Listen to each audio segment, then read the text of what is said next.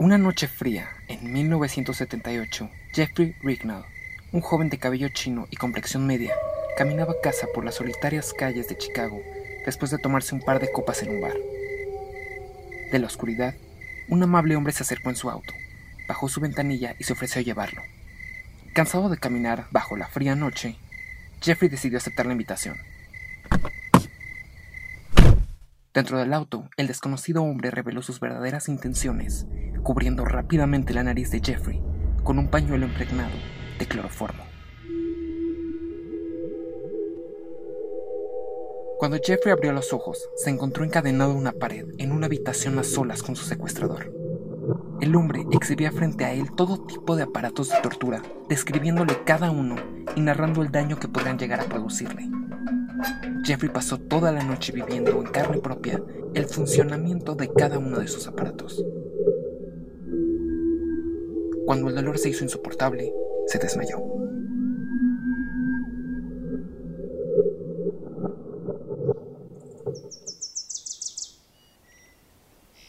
Todo parecía haber sido un mal sueño, producto de una noche de cervezas, cuando Jeffrey despertó a la mañana siguiente bajo el sol, a los pies de una estatua en Lincoln Park. El dolor le parecía parte de la resaca, hasta que las frescas heridas le hicieron ver que todo fue real. El tiempo ha pasado, pero las cicatrices le recordarían por siempre lo afortunado que fue de no morir en manos de uno de los asesinos seriales más famosos de todos los tiempos, John Wayne Gacy. Soy Guillermo Ruiz y esto es Buenas Personas.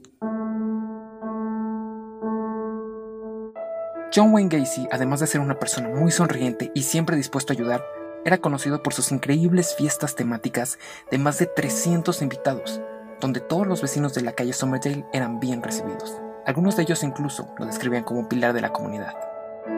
Tal vez fue por eso que nadie se atrevió a mencionarle el nauseabundo y pestilente olor que salía de su casa. Tocar el tema no solo era incómodo, sino arriesgado. ¿Quién querría tener problemas con uno de los vecinos más populares del vecindario? Pero, al paso de los días, el olor se hacía cada vez más insoportable. Así que una tarde, un par de vecinos decidieron abordarlo mientras caminaba por el vecindario, mencionándole amablemente que su casa despedía un olor raro. El rostro de Casey cambió por completo. Su mirada se volvió sombría y sus facciones siniestras, como si se tratase de otra persona. Pero en solo un parpadeo Casey retomó su habitual sonrisa y dijo que seguramente se trataba de un problema con las tuberías en su sótano.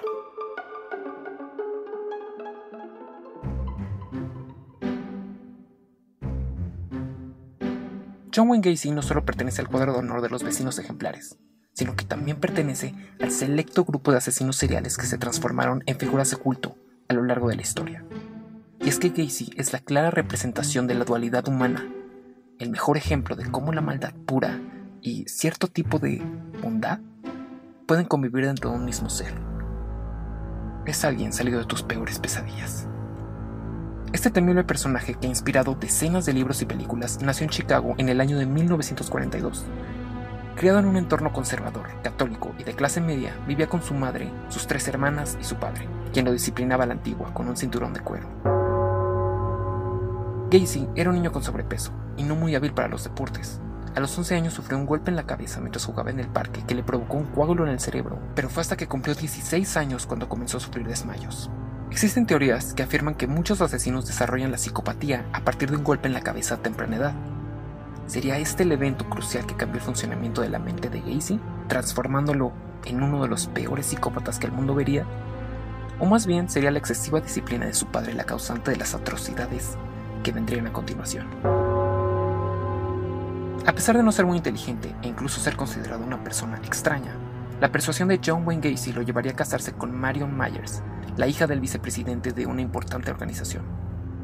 Pero esta vida perfecta le duraría poco, Casey contrataba constantemente empleados muy jóvenes, según él, porque representaban una mano de obra más barata. Pero un día Mark Miller, uno de sus trabajadores adolescentes, lo denunció por haberlo secuestrado, atado y torturado por largas horas con diferentes objetos hasta que consiguió escapar.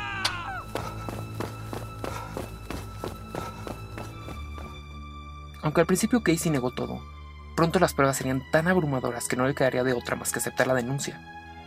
Sus abogados intentaron defenderlo, alegando desórdenes mentales, así que se le sometió a diferentes estudios, los cuales revelaron que, a pesar de ser mentalmente competente, presentaba síntomas de una personalidad antisocial, conocida como psicopatía, la cual, según ellos, no meritaba un encierro psiquiátrico.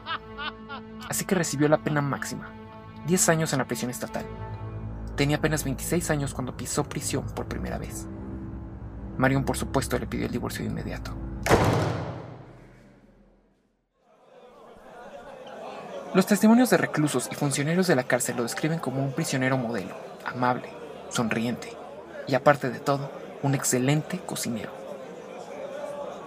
El arma más peligrosa de Gacy no era su despiadado instinto, sino su capacidad de agradar, dejando a las víctimas a su merced. Por ello, fue puesto en libertad condicional apenas 18 meses después de su sentencia.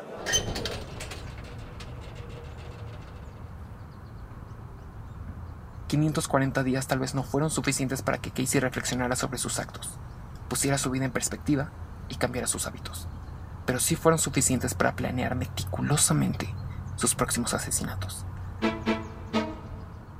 Esta vez estaba decidido a no dejar viva a ninguna víctima. Necesitaba una fachada, tenía que proyectar nuevamente una vida aparentemente normal y ser funcional a la sociedad, para complacer sus más bajos instintos sin despertar sospechas. Con sus ya mencionados encantos, logró enamorar a Carol Hoff, una mujer vulnerable, recién divorciada que tenía dos hijas. Ella creyó que Casey era un hombre generoso e encantador, y a pesar de saber que se trataba de un ex convicto, decidió casarse con él porque todos merecen una segunda oportunidad, ¿no crees? Gacy logra recuperarlo todo. Una hermosa casa en la calle de Somerdale, una familia con una esposa encantadora, un nuevo trabajo estable, nuevos vecinos y un nuevo plan para sus futuras víctimas. Gacy decide hacer de la simpatía que le caracteriza su mejor herramienta de tortura, llevándola muy lejos, acercándose a los niños de su vecindario, vistiéndose de payaso.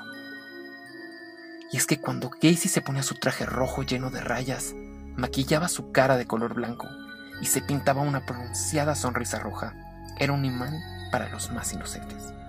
Su estruendosa risa, sus coloridos globos y sus simpáticos números de payaso hacían que las personas lo vieran como un ser bondadoso que solo podía repartir alegría a su alrededor.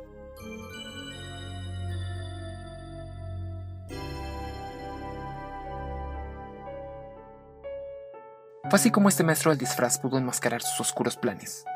Pero las verdaderas intenciones siempre salen a la luz, y con el tiempo, su frustración y su doble personalidad salieron a relucir en muchas ocasiones. Tantas que su esposa no pudo soportarlo solicitando el divorcio, dejándolo libre y solo para convertir su hermosa casa en uno de los cementerios más siniestros de la historia. A pesar de sus meticulosos planes y tras varias víctimas, Casey cometió el extraño error de dejar vivo a Jeffrey Rignall, nuestro joven amigo que cayó en la trampa de Casey mientras salía de un bar, a quien torturó para dejarlo vivo al día siguiente en el Lincoln Park. Fue la declaración de este joven quien hizo que la policía pidiera una orden de registro en la casa de Casey, encontrando películas eróticas, libros de pederastía, grilletes, placas de policías falsas, ropa ajena, cuerdas, y licencias de conductor de personas reportadas como desaparecidas. Pero ni siquiera la colección de instrumentos de tortura fabricados por el propio Casey perturbó tanto a la policía como lo que encontraron al seguir el nauseabundo olor que provenía del sótano.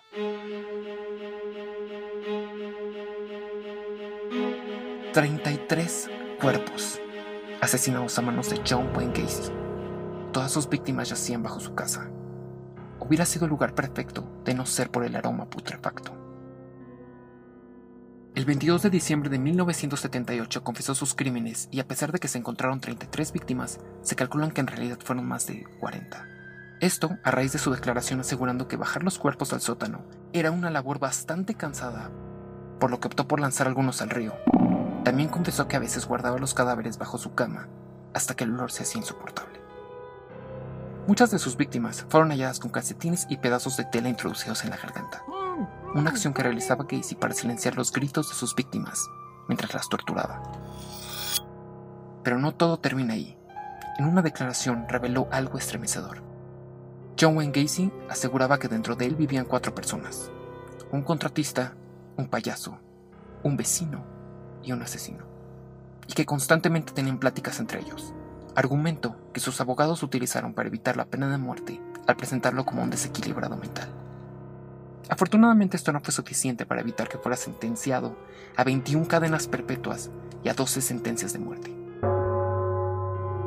Cuando el caso se expuso ante los medios, John Wayne Gacy dejó de estar en el anonimato transformándose en toda una celebridad. Y mientras esperaba la muerte en prisión, recibió varias cartas de admiradores y de profesores que mostraban un alarmante interés por él. Casey, haciendo una excelente demostración de lo complicado de la psique humana, expuso nuevamente un comportamiento ejemplar en prisión. Tras 14 años de espera en la institución correccional de Stateville, el 10 de mayo de 1994, frente a una de sus hermanas, en medio de lágrimas y aplausos, Casey fue ejecutado.